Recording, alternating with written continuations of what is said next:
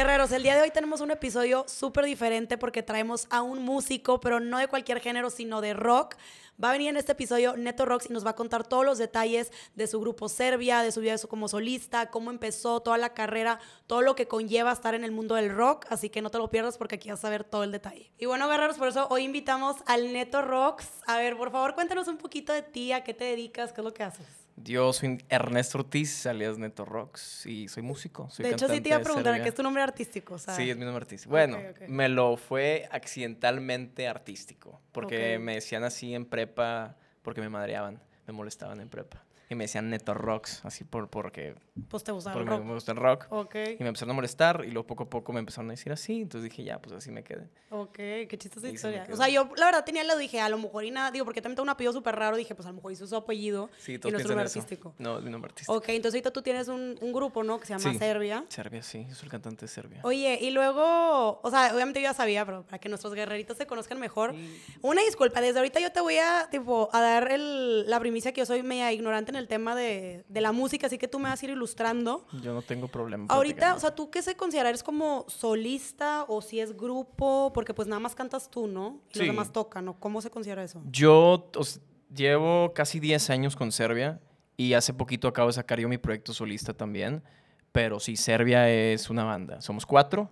Ok. Pero yo soy el que canta y yo soy el compositor y escritor de, principal de Serbia. Ok, ok. ¿Y cómo es el tema de, de ser solista? O sea, ellas Serbia ahí ya no tiene nada que ver. No, nada que ver. Y es, o sea, con Serbia siempre fue rock, rock alternativo, cosas pues más pesadas.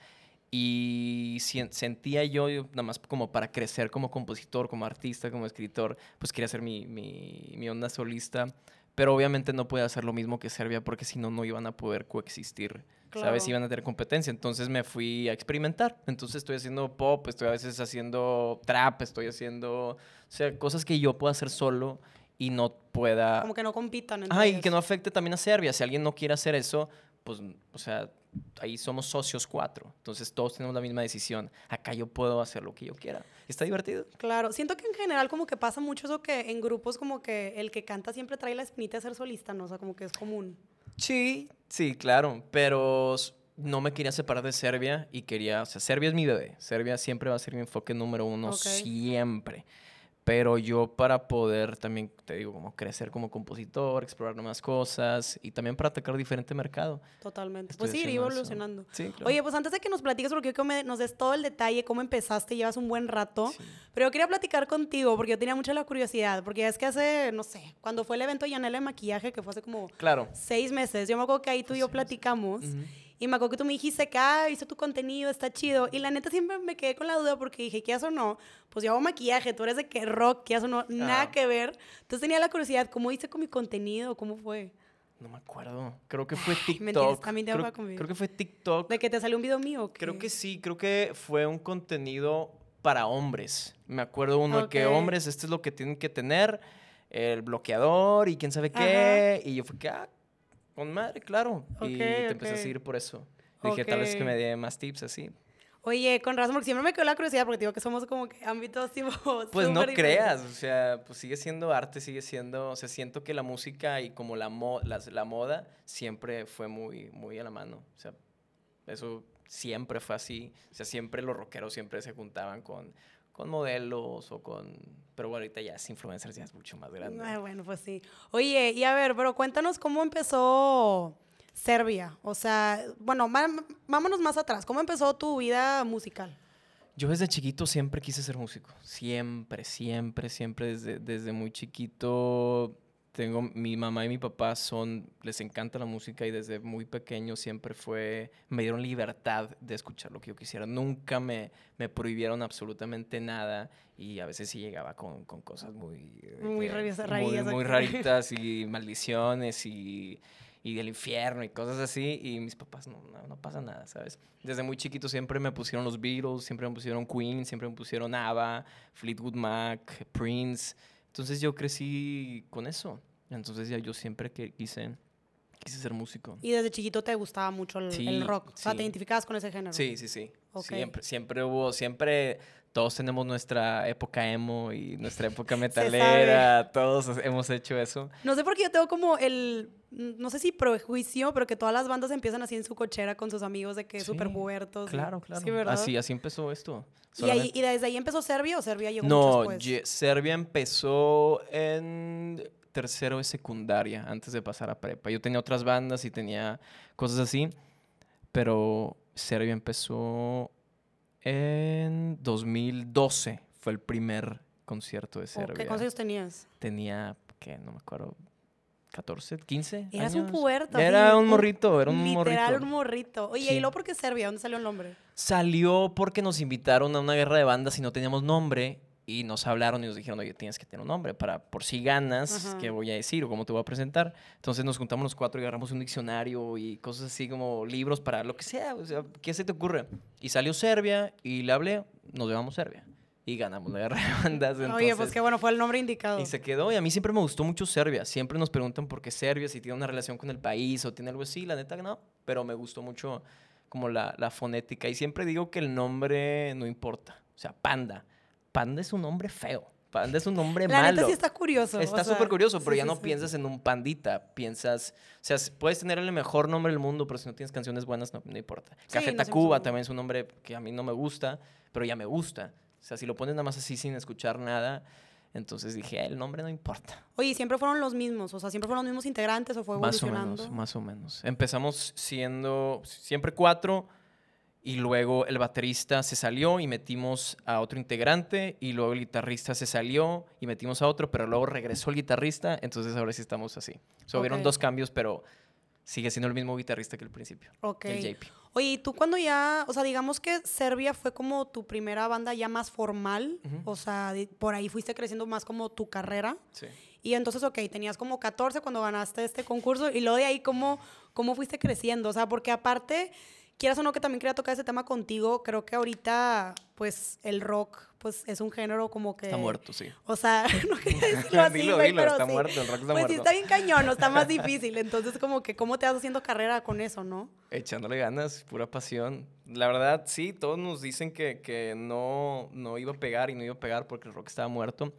Pero yo siempre digo que no hay géneros. Si hay buenas canciones y hay malas canciones. Entonces yo sabía y entendí perfectamente que si yo hago buenas canciones, sea el género que sea, y si es algo que a mí me guste, le voy a echar toda mi pasión y toda mi vida, pues tiene que ser algo que me guste. ¿Sabes? Si me quiero dedicar a esto y tocar toda mi vida, tiene que ser canciones que me gusten y un género que me guste y hacer canciones buenas. Ya es lo que me dedico, es lo que mejor sé hacer, escribir y componer. Ok, oye, entonces, ok, 14, ganas este, esta, Bueno, no, este no, no fue a los, a los 14, fue 15, 15, 16 años tenía. Ok, como quiera, o sea, eras un morrillo. Sí, era un morrillo, sí. con tu fleco y todo emo. Entonces luego ya ganas el, el concurso y luego ¿qué pasa? O sea, a raíz de que ganaste eso como que se te abrieron otras puertas o cómo fue? No, ya fue como, ok, ya somos una banda, vamos a empezar a tocar y tocamos en todos lados. Hicimos muchas cosas ilegales. Este, ¿Por ejemplo? comp- este, compramos fake IDs, sacamos identificaciones falsas Ajá. para poder tocar en el barrio antiguo. Entonces Ok. teníamos 16, 17 años tocando en bares. Pero, Pero era- ustedes empezaron a tocar puertas de que, Sí. güey, donde podamos tocar. Sí, o sea, hablamos. Es que en el Café Iguana en el 2015 vo- regresó como que el barrio antiguo pues estaba solo. Sí, o sea, sí, no, por toda la inseguridad y ahí estaba empezando como a agarrar otra vez vuelito y eh, volvió a abrir el Café Iguana que había cerrado después de, de unos cuantos años. Y el Café Iguana es un lugar icónico de- del rock en el país. Entonces fuimos a tocar puertas, alguien conocía a alguien y, fum, y empezamos a tocar en el Café Iguana. Tocamos en el, en el escocés también. O sea, lugares ahí donde no iba nadie. O sea, no nos iba a ver nadie. Nadie. ¿Y cómo era esto? O sea, siento que debe ser como complicado que tú lo estás dando todo, pero hay tres personas viéndote, pero pues tú lo das todo, ¿no? O sí, lo sea, dimos todo y siempre dijimos eso. Vaya una persona o vayan mil personas, vamos a dar el mejor show. Porque esa persona, tal vez una persona, va a decir que estuvo increíble esta banda y le dice a sus amigos. Y luego vienen sus amigos. Y luego esos amigos le dicen a sus amigos. Entonces poco a poco se va a ir haciendo más grande, pero tenemos que darlo todo. Si no, si nada más nos ponemos así de que nada más está el mesero que nos tocó. Nos tocó Real. muchas veces que nada más el mesero así de que... Ay, no, Y neta. nosotros denlo todo, no me importa. Y el Ok. mesero y así. Pero qué chida actitud, la verdad. O sea, porque Sí. siento que a lo mejor hay personas que, pues, siento que no es para todos y a los meses o al año de que, güey, ¿sabes qué? No puedo con esto. Sí, subieron muchas noches muy tristes, así de que. ¿qué estamos haciendo? Pero el siguiente día se te quita. La verdad, con que estés tocando con tus amigos y te guste lo que estás haciendo, ya ganaste. No, pueda- no necesitas tener gente, pero sí dábamos todo y tocamos jueves, viernes y sábado. Jueves, viernes y sábado, juees, viernes y sábado, jueves, viernes, por Sin todos lados. qué. Y muchas veces tocábamos como tres veces en el día. O sea, en la tarde tocábamos en un bar y luego agarrábamos todo y nos íbamos a otro, poníamos todo, tocábamos y nos pagaban con una cheve, así. De hecho, te iba a preguntar eso, o sea, que ustedes iban y tocaban puertas de que, oye, pues quiero tocar aquí todo, me imagino que al principio era que cero te pagaban. Ah, no, nada. Amor nada, al nada, arte. Nada, puro amor al arte. Y siempre te decían, para, este, te doy aquí el espacio para que te promociones. Y yo, ¿promoción con quién? No hay nadie. o sea, no viene nadie a tu bar. Pero agarramos muchísimo callo. Muchísimo O callo. sea, experiencia. Sí, cañón. O sea, agarramos demasiada experiencia que se nota ya en el escenario porque íbamos tocando años, años y sin gente. Entonces hacíamos, le echamos tantas ganas para que una persona se la pasara bien. Entonces ya se nos hizo callo. Entonces, de que ya podemos tocar en Sí, frente de ese dos mil siempre es tu personas. Y yo también como frontman. O sea, no es fácil subirte al escenario y, y dar un buen show. Es muy, es un, es un trabajo de, de demasiados años. Entonces yo ya me puedo subir a un escenario y me siento en casa. O sea, siempre me dicen, ¿estás nervioso? Yo llevo haciendo esto 10 años. Esto es, aquí, esta es mi casa. Ok. Oye, ¿y luego qué fue el detonante en tu carrera? O sea, ¿cuál fue que algún, no sé, algún manager o algo te vio en un lugar y les gustó, los jaló y luego ya te empezaron a pagar? O sea, ¿qué fue como que cuando ya diste ese brinco? Cuando dimos cuenta fue cuando sacamos la canción de Cama. Ok. Sacamos la- una canción que es la que ahorita tiene más reproducciones en Spotify y creo, creo que fue la que nos dio ese detonante. Y fue porque sacamos dos canciones, Cama y una que se llama Verónica. Y dijimos, vamos a volver a tocar en el Café Iguana gratis a ver qué, qué sucede. Y Después de que las canciones fueron ungidas. ¿ok? Ajá, después, no, pues la sacamos y como unos tres meses después dijimos, vamos a tocar, a ver, porque se veía mucho movimiento, estaba bien padre, dijimos, vamos a ver si, si, si funcionó. Y llegamos al Café Iguana y estaba lleno, gratis, pero llenísimo, o sea, cuando no nos iba a ver nadie Claro. y la gente cantando las canciones y ahí sí fue un momento como... Nos volteamos a ver todos de que, De que, güey, esto está pasando, esto guau. está pasando. Y obviamente así casi llorando de que, güey, sí se puede. Y ya, ese fue como el detonante y poco a poco pues seguir trabajando, seguir trabajando, tocar en todos lados y sacar música. Ok, y por ejemplo, ahorita, ¿cómo se maneja eso? O sea, ¿ustedes tienen un manager? ¿Están como en una agencia? O cómo Sí, se- tenemos, estamos en Apodaca Group, que es manage- management, y Booker, que el Booker es el que se encarga de, de conseguir los conciertos y los festivales y todo eso. Normalmente una banda tiene, está firmada a una disquera, que la disquera es la que se encarga de, de pagarte todo, que es muy padre, pero nosotros estamos independientes, nosotros no queremos eso. Bueno, sentimos que todavía no es el momento porque todavía lo podemos hacer solos. Porque ellos te pagan los videos, te pagan las grabaciones, porque es muy costoso todo Me imagino. Y ellos se quedan con, con un porcentaje muy grande de todo. O sea, te dejan con muy poquito, entonces dijimos nosotros ahorita todavía la máquina puede ir, puede, podamos ir grabando nuestras cosas, de todo lo que, de lo que estamos generando, este, pues hacemos os- eso, somos independientes. Tal vez va a llegar a un punto después en donde podamos dar ese brinco más grande, pero ahorita estamos perfecto. Ok, entonces ya nada más recapitulando que sacaron esas dos canciones, fuiste a este concierto en Café Iguana, como que ahí vieron que ya más gente los conocían. Y por ejemplo, ¿ustedes ahí ya tenían como que estaban activos en redes sociales o eso vino después? Eh, Yo estaba un poco activo. eh, estaba, empecé a hacer videos de YouTube también. De hecho, con Jacobo Wong. Saludos, Jacobo Wong. Si estás Por ahí viendo eso, estás. sí. Y yo entendí que si hacía contenido y crecía mi audiencia. más gente ya conocía hacer. Exactamente. Ok. O sea- de hecho, a mí me salían TikToks tuyos, Sí. la pandemia. Me cagaba de risa. O sea, había uno, nunca se me va a olvidar, uno que hiciste de. Es que me encantaban los que hacías de burlándote de las, de las chavas, Ah, de cómo somos, la neta. Sí. Y había uno que salías con una peluca y decías diciendo de que, amor, del 1 al 10, ¿cuánto Ah, me así? Güey, es que tipo, me ataqué de la risa porque qué hueva que vi el video y yo, qué guaca sí somos, güey, sí somos. O sea, no digo que todas, pero somos la mayoría y yo. Sí, claro. Perfecta la Sí, situación. que me tienes que decir mil, ¿cómo que diez? No, yo estaba atacada de la risa. Aparte, como que siento que traes, pues, como una personalidad chida que llama la atención. Gracias, gracias. Eh, y ahorita, por ejemplo, sigues haciendo contenido, ya no. Lo- Según yo lo dejaste medio abandonadillo. Sí, porque, no sé, o sea, me gusta hacer contenido, pero cuando tengo ganas de hacerlo. Por hobby lo Por haces. sí, porque a veces te digo, esa cosa no fue como que tengo que hacer un super sketch. O sea, se me ocurrió y dije, vamos a hacer. Se me hizo súper chistoso y lo grabé. que solo porque tenías esa peluca como de Rapunzel. Ah, no sé, yo tampoco. Ah, porque me disfracé de, de como de rockero de los ochentas, entonces tenía esa peluca. Ah, ok, porque él, él dice que yo no tenía sketch y yo, pues mira, te veías muy Tenía preparado todo, con esa peluca. tenía todo el, el wardrobe, pero Ok.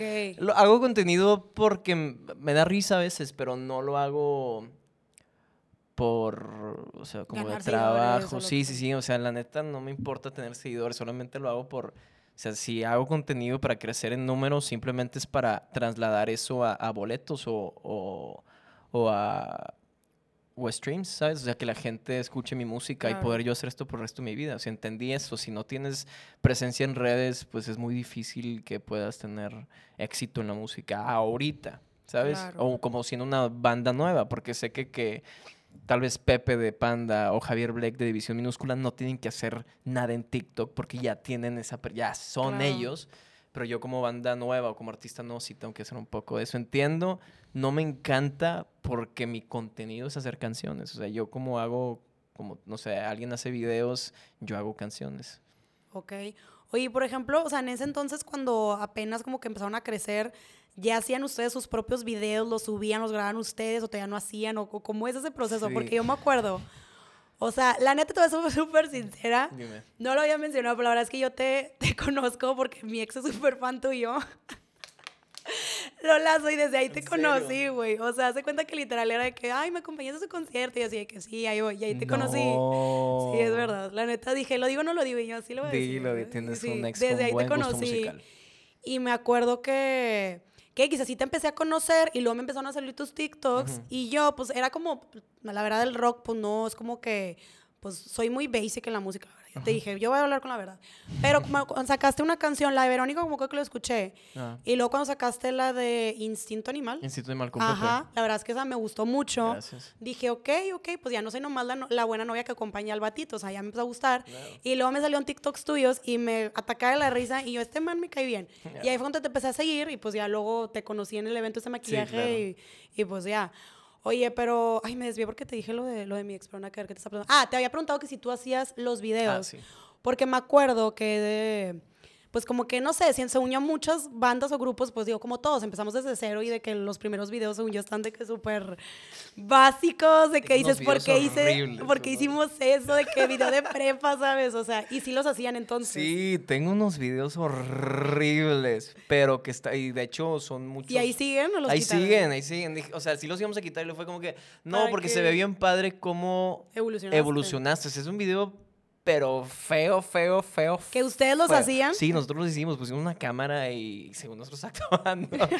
y horrible, horrible. o sea, Ok, sí nos da pena, pero a mí no, o sea, porque me encanta ver ese, sí, estábamos bien morritos, sin presupuesto, sin fans, sin nada, y luego vas viendo cómo los videos van creciendo y van haciendo más producción y se van haciendo mejores, y está padre eso, ese crecimiento y verlo y que los fans lo vean, o sea, como que nosotros no tuvimos ayuda de una disquera, nosotros no tuvimos ayuda de nadie más que de nosotros.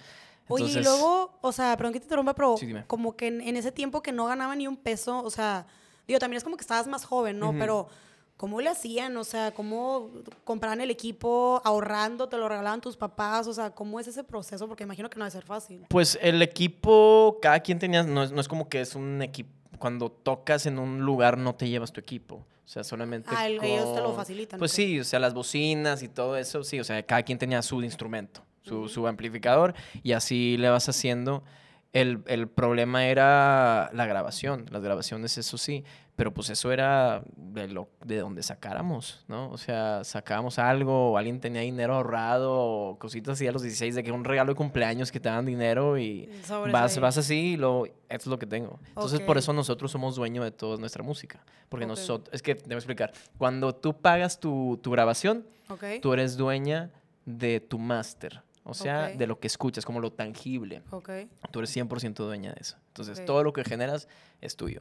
Pero si yo vengo y te pago yo la grabación para que tú grabes, yo soy el dueño de eso. ¿Sabes? Y yo puedo hacer lo que quiera con tu música. Yo puedo, sí. O sea, no, no puedo hacer lo que sea, pero todo lo que genere esa canción en Spotify, en Apple Music, yo me llevo la mayor parte de, de eso. Sí, lo que nos Andrew. Sí, entonces... Oye, pues está cañón, pues qué padre. O sea, digo, pero me imagino que llegar a ese punto, pues no debe ser No es fácil. fácil, no es fácil. Oye, ¿y luego cuál fue? Digo, porque sé que muchos eh, pues, grupos, bandas, solistas, lo que sea, empiezan pues abriendo conciertos de otros artistas. Entonces, ¿cuál fue como que el primer concierto que abrieron que dices tú? Ese es como que el más importante para mí. Que abrimos. uh, eh, según yo no tuvimos... Una vez le abrimos a...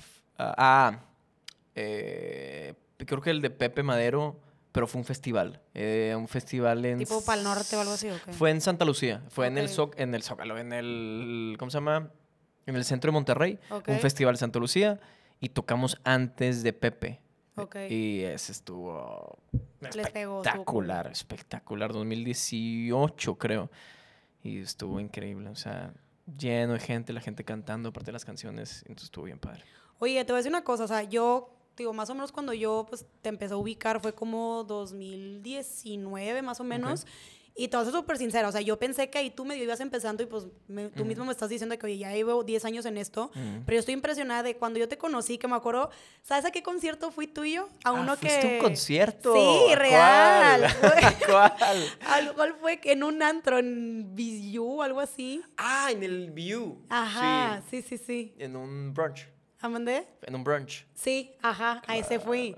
Literal. O sea, estuvo chida, la verdad, estuvo chido la Sí. mente. Pero me acuerdo que te vi desde ahí y a como estás ahorita, o sea, creo que en tres, cuatro años, o sea, de verdad Sí. crecieron muchísimo, la neta. Sí, sí, sí, o pues sea, creo que sí es. tiempo. Y no es ser difícil porque, aparte, como dijimos, te agarraste un género, pues Súper difícil. complicado. ¿Y qué piensas de Muerto. eso? O sea, ¿cómo está el tema aquí de, del rock en México, en Monterrey? ¿Tú sientes que, que, o sea, como que sientes que tu carrera para seguir creciendo te tengas que ir a Ciudad de México? ¿Cómo te sientes en ese sentido? Pues es más fácil irte a la Ciudad de México, sí, por todo. O sea, siento que todos los que nos dedicamos a la música o al arte o al la modelaje y todo, allá está todo porque hay de mucho más oportunidades. Lo que haces en un mes, aquí lo puedes hacer en una semana. Pero ahorita, como tenemos mucho apoyo en la Ciudad de México, hay muchas bandas que si no se van allá, no pegan en, en el sur. Nosotros afortunadamente sí estamos pegando mucho en la Ciudad de México, Puebla, Toluca, que no tenemos la necesidad de irnos para allá. Probablemente en un futuro sí nos vayamos para allá, pero el rock ahorita, híjole, siento que, que yo siempre dije, hace como tres años dije que iba, que iba de regreso y ahí viene. O sea, Eso sí, sí está, sí está un poco de regreso. Obviamente evolucionó a lo que era antes, pero sí sigue habiendo mucho como esa actitud. estoy viendo guitarras en canciones de, de reggaetón. Paulo Londra acaba de sacar una canción rock. Y yo, pues Pablo Londra es de los más grandes. Ahorita es un argentino y era rapero, trapero. Y ahorita está haciendo rock. Machine Gun Kelly también está haciendo rock. Eh, Olivia Rodrigo, Olivia Rodrigo es un disco de rock. El disco que sacó es rock and roll. Sea, ahí está brutal. Es un Entonces tú disco- sí sientes que, bueno, ahí va otra vez como Ahí viene, sí. Y si no, pues ni modo, lo voy a tener que hacer yo. Ay, pinche madre, bien seguro. Puntos por la seguridad. Oye, entonces tú ahorita como que estás cool en Monterrey. Tú, tú eres de aquí. Sí, soy de aquí. Entonces tú estás cool aquí, Soy muy ahorita cool, no sí. tienes intención. De hecho, o sea, a mí también me toca que de repente me preguntan de que, güey, pues maquillaje, ¿por qué no te vas a Ciudad de México? Y yo, pues creo que no estoy cerrada, pero Sí. ahorita pues Y nos también, gusta Monterrey. sí, nuestra oficina está aquí. La oficina de Apodaca Music, pues es de, es de Monterrey, entonces estamos aquí muy bien. Tal vez después, en un ratito, cuando sin- sintamos que es necesario, probablemente. Ok. Pero yo aquí, aquí estoy súper a gusto, aquí Súper tengo bien. todo. no Oye, necesito- y ahorita que estamos tocando este tema, así, un tema polémico, pero yo te quiero preguntar, ¿qué opinas del reggaetón? La neta, no es tu opinión. No sé por qué a mí me da la impresión que lo aborreces. Eh, sí, pero estoy, en- estoy entendiéndolo. O sea, estoy tratando de entenderlo porque no quiero ser ese güey de que no, en- hace mis días estudiando es música y sabes, el Sí, típico sí. rockero que no se abre a, a escuchar otras cosas. Lo estoy escuchando, no me encanta el reggaetón. eh, ¿Pero a qué te refieres que lo estás entendiendo? O sea, estoy entendiendo su... o ¿El sea, auge que tiene? o- Sí, sí, sí. O sea, estoy entendiendo el, los lenguajes de comunicación que tienen, qué es lo que están haciendo los artistas para yo también recrearlo. O sea, tal vez la música no me encanta, pero lo que están haciendo ellos está brutal. O sea, el, el- entendieron que es un negocio, como dice J Balvin, el negocio socio, y él lo entendió perfectamente. Y estoy entendiendo, estoy estudiando todo lo que hacen ellos y todo, porque es totalmente diferente a lo que hace el Sí, o sea, la neta, quieras, quieras o no, pues si están ahí es... Es por algo. Pues por algo. Pero a mí como que me da risa, digo, sin que me da la raza, pero, o sea, te digo, admiro esta parte de ti de, de que, oye, pues güey, a mí me gusta el rock y aunque ahorita el reggaetón es lo que está vendiendo, lo que está dejando, pues yo me voy a, a quedar en ese camino. Porque quizás o no hemos visto muchos grupos y bandas que empezaron como nada que ver ahorita. Por ejemplo, a mí me impresiona Rake. O sea, yo me quedé que con mi niña y ahorita es de que cantando con Wisin y yo como. O sea, sí. siento que muchas como que bandas o grupos, que yo no digo que estén mal, cada quien, pero como que pues han evolucionado el reggaetón, otros géneros, pues por seguir creciendo y Claro. ustedes se quedan en... Sí, nosotros. Y también por eso yo hice mi proyecto solista. Porque puedo abarcar el género que yo quiera. O sea, puedo hacer, literalmente puedo hacer lo que yo quiera. Lo que yo quiera. Sin perjudicar a Serbia y sin perjudicar a los fans de Serbia, que es lo que más nos importa. O sea, si a mí se me hace una mentada que de la nada empieza a hacer reggaetón con, con Serbia o empieza a hacer un trap con pero, Serbia. pero sí te preguntara, tú como solista, ¿algún día no descartas de porque haría reggaetón? Reggaetón, es que. ¿Qué es el reggaetón? El reggaetón es tu patu. No sé. No, no lo sé. Tal vez. No, no ¿Quién sé. sabe? No Es O que sea, no, no, no. No te Te lo juro que le he dado tantas oportunidades al reggaetón. Tantas, tantas, tantas, tantas. Y me lo pongo. Pero jamás en mi vida he puesto reggaetón en mi carro. O de que pongo así. Jamás no puedo. O sea, lo he intentado, te lo juro, tantas veces. Y es como. No No puedo. me, no me, no me entra. No, no, no me entra. Ok, oye, y luego cuando supiste que te querías dedicar a esto? O sea, porque, ok, empezó como porque siempre te gustó la música, pero cuando dijiste, güey, la verdad, ok, eh, no sé si ahorita tú estás estudiando, estudiaste una carrera. Ya me gradué hace un año de, ¿De mercadotecnia Ok. en el TEC. ¿Cuándo dijiste, quiero vivir de esto? Eh, estando en carrera, estando en carrera porque entré siendo ingeniero en innovación y desarrollo. Iba a ser Ok, nada que ver. nada que ver. Ok. Eh, pero entré por presión social, por menso. O sea, porque no tenía, no tenía idea qué es lo que quería más que la música. Pero obviamente siempre está eso de la música. Te vas a morir de hambre y aparte estás haciendo rock and roll. O sea, ¿qué Sí te tocaron muchos esos comentarios. Claro, todo el tiempo. todo el Claro. Y por ejemplo, tu familia, eh, ¿cómo actuó al respecto en cuanto tu carrera te apoyó? También... Sí, pero obviamente al principio sí, cuando entré, siempre fue como que, oye, está bien que estés tocando, pero por eso tienes que elegir una buena carrera y te tienes que dedicar a eso. Porque todavía no, no sucedía nada con Serbia cuando estaba en, en- Ok. en carrera. Todavía no dábamos ese pasito a ver si... Es que hay un, hay un como escalón que muchas bandas se pierden ahí. O sea, que no dan ese brinco en donde que nosotros dimos de ir, que vender tantitos boletos, tal vez 50 boletos, vender es demasiado, o sea, para una banda nueva, o 100 o lo que sea. Entonces no teníamos ese paso y yo me metí como ingeniero de innovación y desarrollo y lo dije, no hombre, esto está horrible, no me gusta nada y me, me iba a cambiar a mercadotecnia porque mercadotecnia sí me, me, me apasiona, o sea, me gustaba mucho. Ok. Y desde un principio quería meter como mercadotecnia. Ah, aquí te va. Y me iba a meter a mercadotecnia, pero en prepa conocí una chava que, está, que es más grande que yo, que me encantaba, me encantaba, estaba enamorado de ella. Ok. Y estamos... Me imagino que fue la musa de muchas canciones, ¿no? Mm, ella no, pero, o sea, era como mi crush, mi, que sabía que nunca iba a andar con ella, Ok, ¿sabes? Pero era un poquito más grande que yo.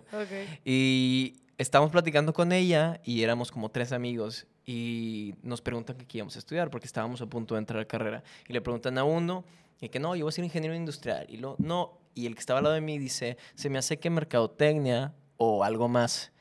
Y dice la chava, no, mercadotecnia no, yo nunca voy a andar con un chavo que estudia mercadotecnia. Ay, no, ¿y tú de qué la cagaste? "Ay, Yo estoy a punto de decir mercadotecnia. Y la que- cambiaste. Y fue ingeniero. Y ahí yo, Ay, "Chin". entonces yo dije, no puedo estudiar mercadotecnia, si me voy a quedar solo por el resto de mi vida. Ay, no manches, y por eso Te cambiaste lo opinión. juro, te lo juro. Y No por eso entré a ingeniería en innovación y desarrollo y luego me cambié y justamente me iba a volver a cambiar a mercadotecnia, pero también como presión social y familiar de que todavía no sucedía nada y me metía. Trabajé un, un verano en un banco, entonces dije, bueno, finanzas. Y fue el año más triste de mi vida, o sea, fue, sufrí horrible, estaba, en, o sea, deprimido, enojado, ¿Y cuánto duraste ahí? triste. No me acuerdo si fue un año o fue un semestre. Pero llegaba a mi casa, o sea, todos los días iba de mi casa a la universidad de que si te gusta, si te gusta, si te gusta, si te gusta, si te gusta, si te gusta. Y de regreso también así casi llorando, si te gusta, si te gusta. Y luego justamente ahí fue donde dio ese pasito Serbia. Y dije, no, o sea, esto es lo que me hace feliz, no me importa. Y también me dieron un consejo, o sea, el, o sea, el que se muere de hambre no es el que hace cualquier cosa, ¿sabes? Es el que... O sea, los huevones son los que se mueren de hambre. Puede ser el mejor, tacos y puedes ser Millonario, por o eso. sea, tienes que darlo todo. O sea, si, o sea, si es lo que te gusta hacer tacos, tienes que hacer los mejores tacos del planeta y tienes que darlo todo. Y yo, sí, o sea, ¿para qué voy a estar en un negocio que sí hace mucho dinero, pero no me hace feliz? Entonces yo fue que... Y tú, por ejemplo, siempre tuviste esta, esta seguridad de que yo siento que Serbia va a llegar lejos o al principio como que te costó creértela o No, no, no, siempre... Obviamente le, siempre... le tuviste buena fe a tu obviamente, siempre le tuve mucha fe, pero siempre está ese... No hay nadie, no hay nadie a verme. O sea, ¿cómo, cómo me va a, a- a- O sea, ¿cómo va a pegar si no me viene a ver nadie? ¿Y cómo, cómo se motivaban? O sea, ¿cómo se motivan de no, pues, de que deprimirse o dejar de tocar? renunciar? Soñando, soñando. De que un día vamos a Un estar día, aquí, vamos, sí, de que vas, vas al Pal Norte y dices de que algún día vamos a estar aquí, güey. Y se te hizo. Y todo se nos hizo. Ya van tres veces que tocamos en Pal Norte. Pero Ok. sí, siempre fue como, algún día, cabrones, algún día. Y O sea, como que siempre aspirando más fue lo que era tu velita encendida. siempre soñando que íbamos a ser la banda más grande del planeta. Y seguimos haciendo eso. O sea, seguimos soñando así porque si no sueñas, si tú no te la crees, nadie, se la va, nadie te va a creer. Ok. Oye, y ahorita, no sé, guerreritos, este, o hay fans de Serbia que te, nos están escuchando. Así se llaman tus, tus fans. Sí, tu Guerreros secta. Banorte. La secta. O sea, que nos estén escuchando y a lo mejor y como que quieran encaminarse al mundo de la música. ¿Tú recomendarías que sigan tus pasos? Sí o no, ¿por qué? Eh, uy, este, sí. Yo creo que es... Yo lo que les digo es que se equivoquen lo más que puedan y que intenten y que no les dé, que no les dé miedo. O sea, subirte a un escenario o hacer música siempre tienes como, es que qué van a decir mis amigos o qué van a decir estos o también... Siento que en ese momento, aparte de la edad que te agarra, la edad que empezaste, siento que el tema siempre son los amigos, ¿no? Sí, lo peor. O sea, y también hacer YouTube. YouTube estuvo horrible porque sí me criticaron un chorro y se burlaron demasiado de mí. Y yo, no me importa, no me importa, no me importa, no me importa, no me importa. Y obviamente sí, a veces sí me da pena, pero ahora, antes se burlaban de mí y ahorita todos, de qué, neto, tienes boletos para el norte. Y yo, Ay. ¿verdad? Yo me acuerdo que tú te burlaste de mí, cabrón. Y, sí, entonces, si, si es lo que más te apasiona, pues, do it.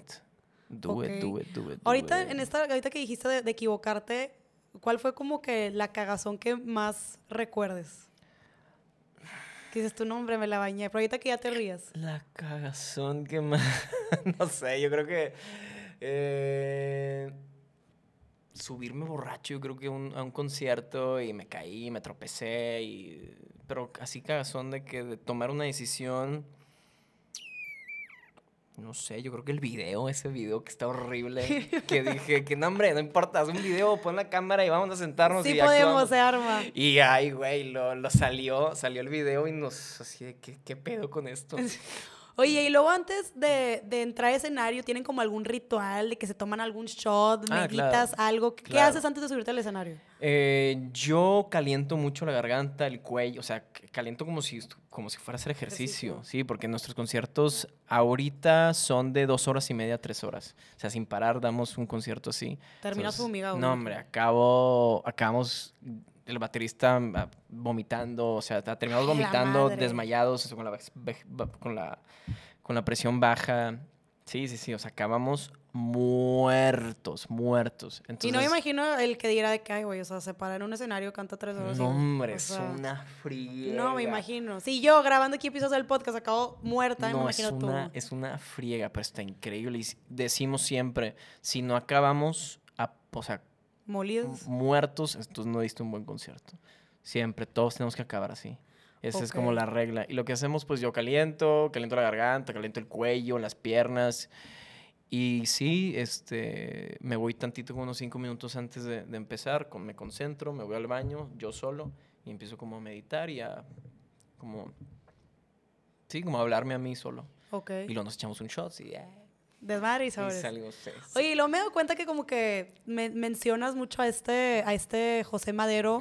¿Qué onda con él? ¿Cómo lo conociste? ¿Es como tu padrinito? ¿Dónde, dónde nació esta relación con él? Yo a Panda los conozco porque mi prima hermana andaba con el ex guitarrista de Panda. Ok. Hace años, años, años. Entonces, Esto le llamamos hashtag Monterrey, que todos, Hashtag literal, que Sí. todos se conocen, güey, que el primo, que no sé qué, sí. sí, Garza Monterrey. Ajá. Y entonces él me dio el primer disco de Panda.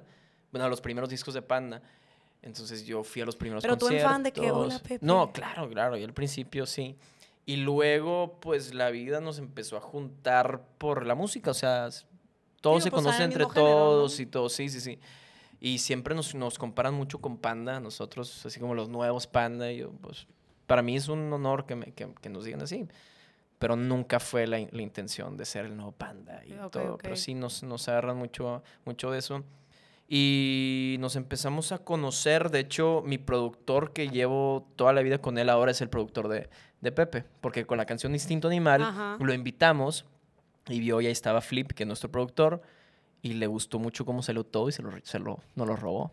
¡Hala! Robó el Oye, cabrón. pero luego, por ejemplo, cuando lo invitaste a la canción, o sea, a que sean como que este dueto.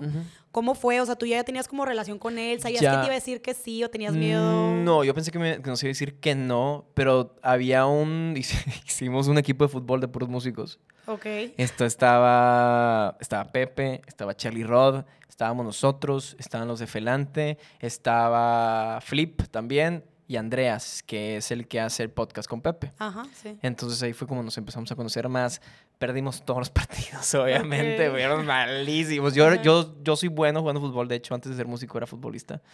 Y... Oye, ¿tú qué onda con todas tus carreras? O sea, estás tipo todo variado. Sí, tú. antes, antes de, de ser... De hecho, me iba a ir a las fuerzas básicas de Tigres antes de, de ser músico. Ah, la neta. Sí, yo era futbolista. ¿Y crees que mucha gente conoce eso de ti o lo tienes más guardadito? Lo tengo más guardado, sí. O sea, no subo Ok. nada y también perdí un poco la pasión. Siento que cuando dejas de jugar fútbol, no sé, me dejó de gustar. Ok. Siento que se hizo el fútbol demasiado serio para, para mí. O sea, porque si si lo juegas, eh, lo, lo vives y está bien padre.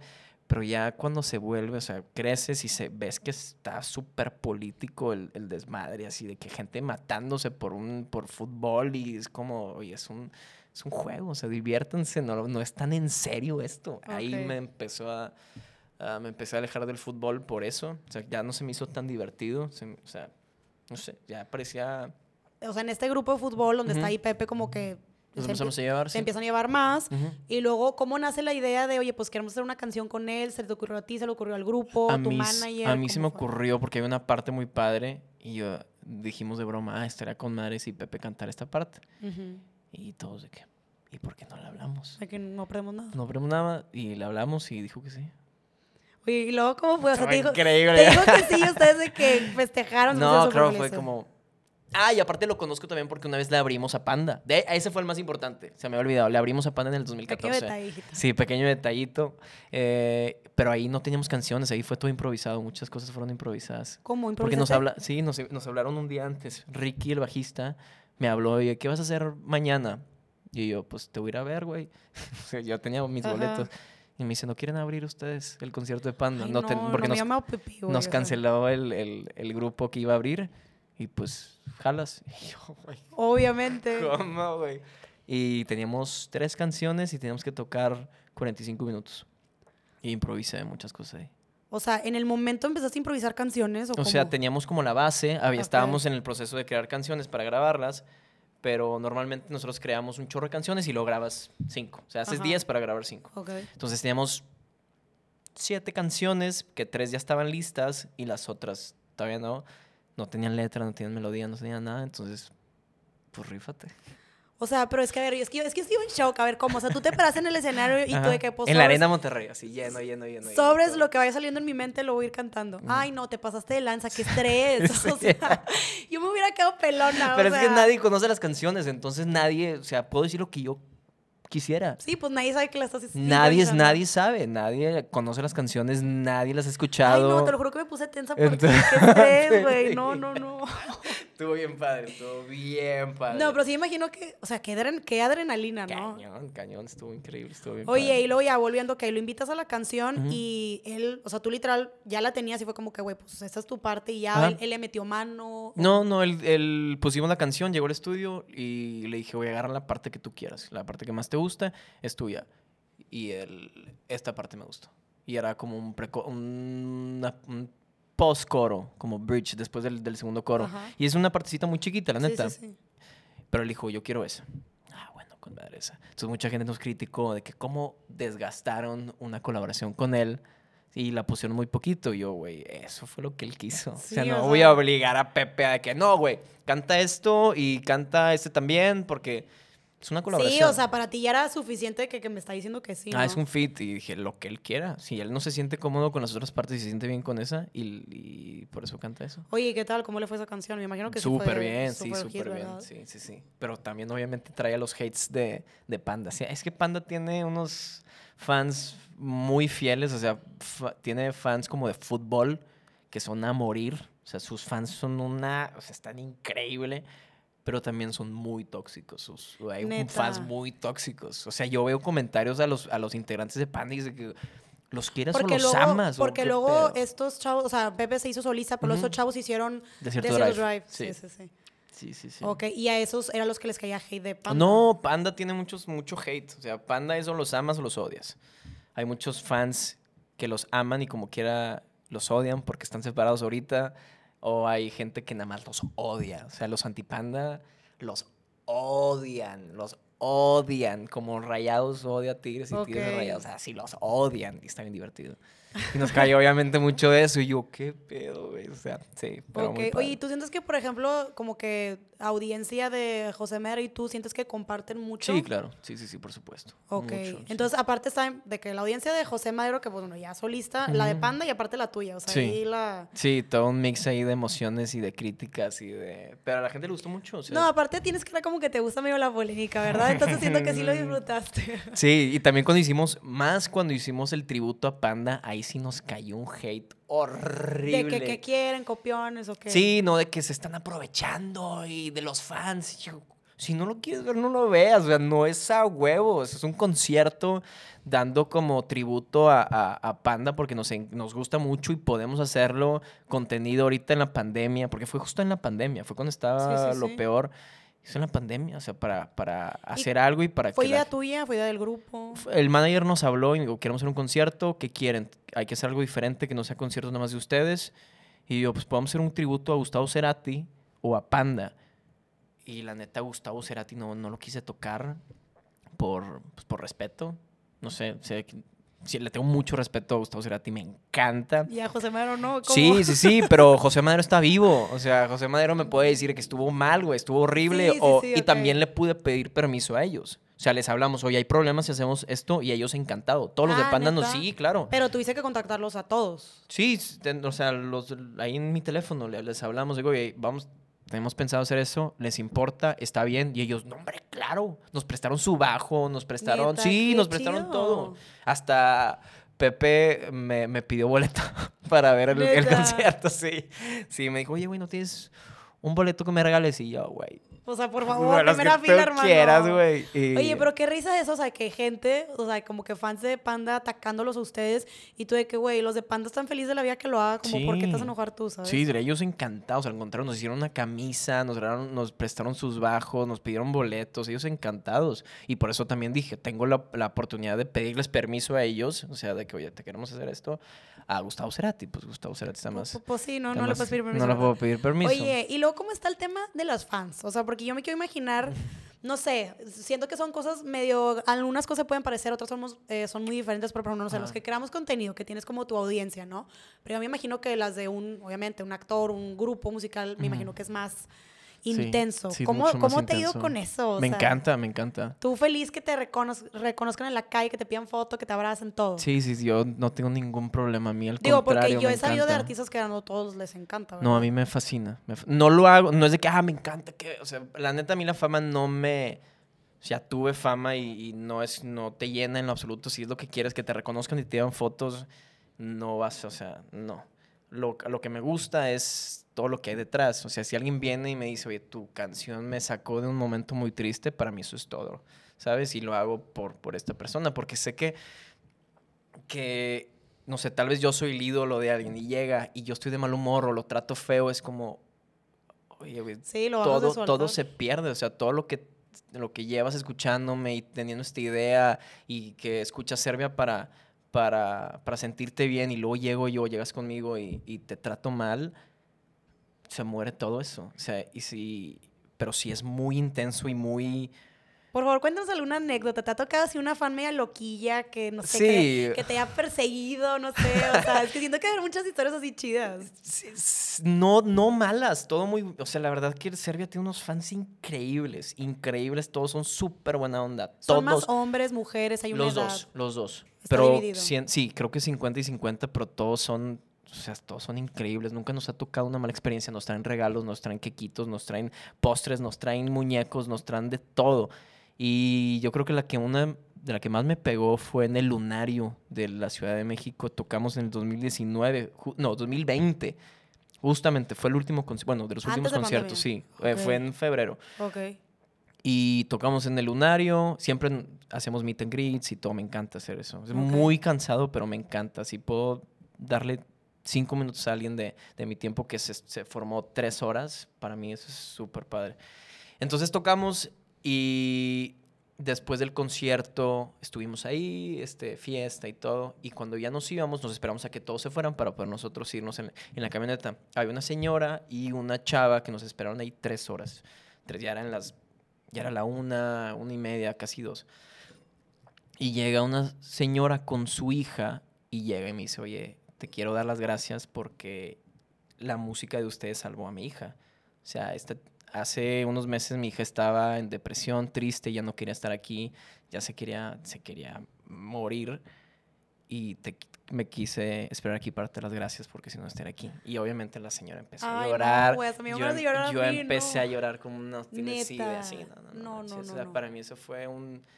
De que, oye, por eso estoy aquí. O sea, Claro, por eso por eso hago vale esto. Por eso vale la pena toda la friega por... Sí, las, obviamente la chava también llore y llore y llore, no las gracias. Dices, o sea, una cosa así, llega, llegas tú o alguien y me dice, me salvaste.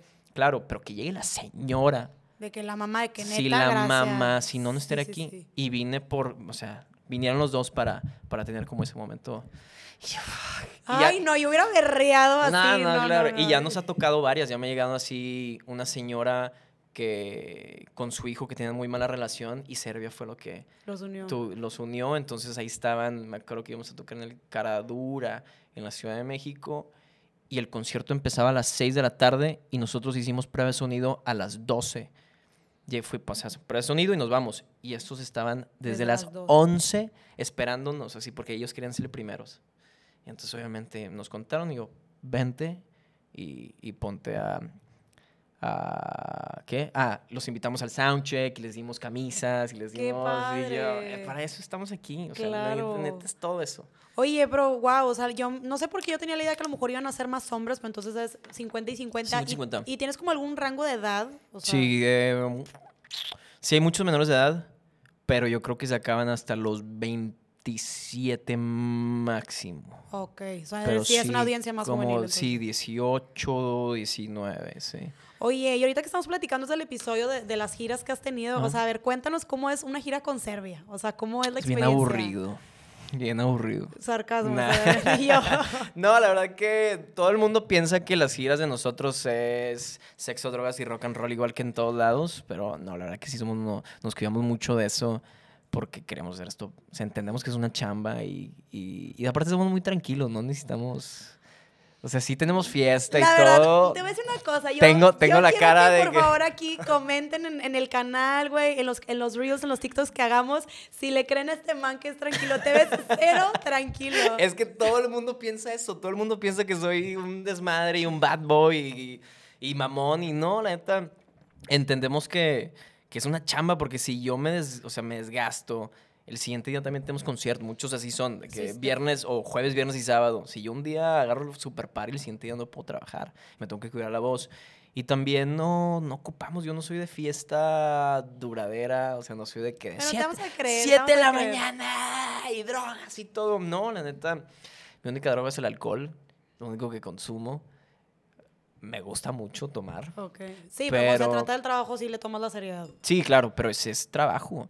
Pero la verdad, somos, todos somos familia en, en Serbia y nos llevamos, tenemos una, una relación súper padre de hermanos. Todos son de la misma edad, tú eres Sí, más joven. todos somos de la misma edad. De hecho, eh, Lalo y Dani son primos hermanos y Lalo y JP, el guitarrista, son amigos de toda la vida. O sea, son mejores amigos desde que tienen tres años. Ok. Entonces la relación ahí está. O sea, Sí, somos, somos familia. Entonces todos nos cuidamos entre todos y todos entendemos eso. A veces, literal, a veces hay conciertos y nos vamos a dormir. Neta. Pero sí, o sea, hay otros que, que no. Que sí El, dices tú el sábado ya y ya me el sábado que ya el siguiente día no hay nada, ya sí agarramos fiesta, ¿Y pero... una gira como en promedio, como cuánto dura?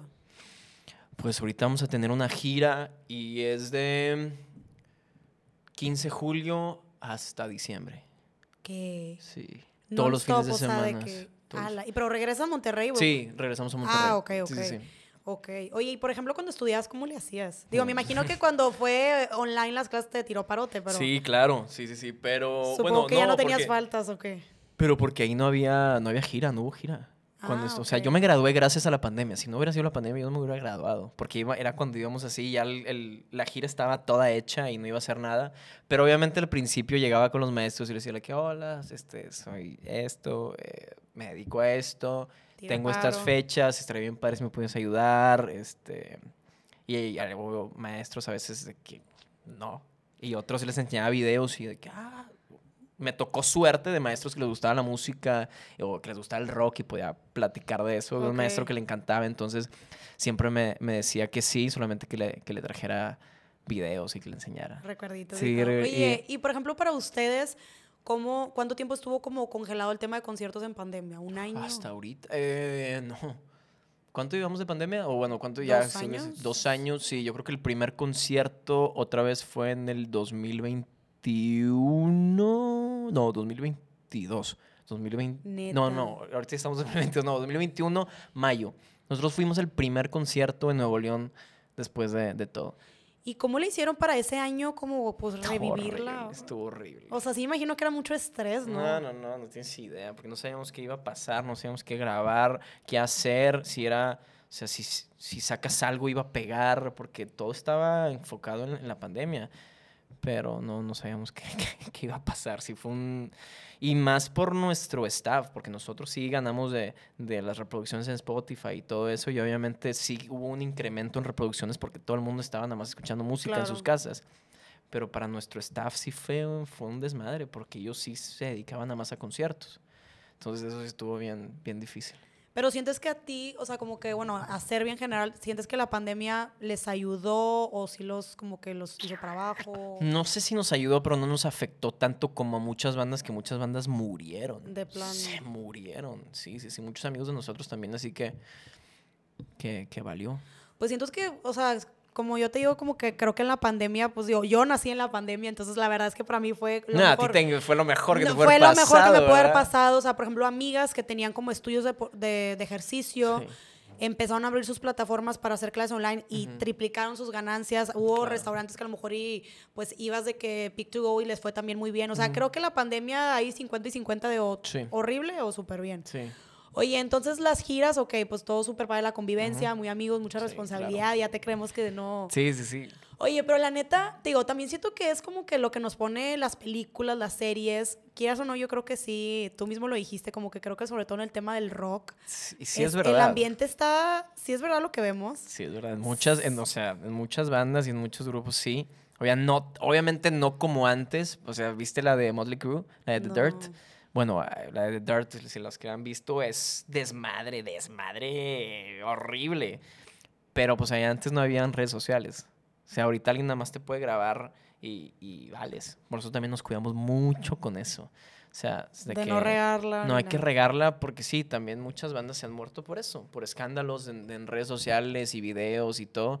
Nosotros somos muy cuidadosos con eso y también pues porque no hacemos ese tipo de cosas. Pero ¿verdad? ¿crees que es como que en general el mundo de la música o crees que el rock es el más propenso a drogas y excesos? No, el pop.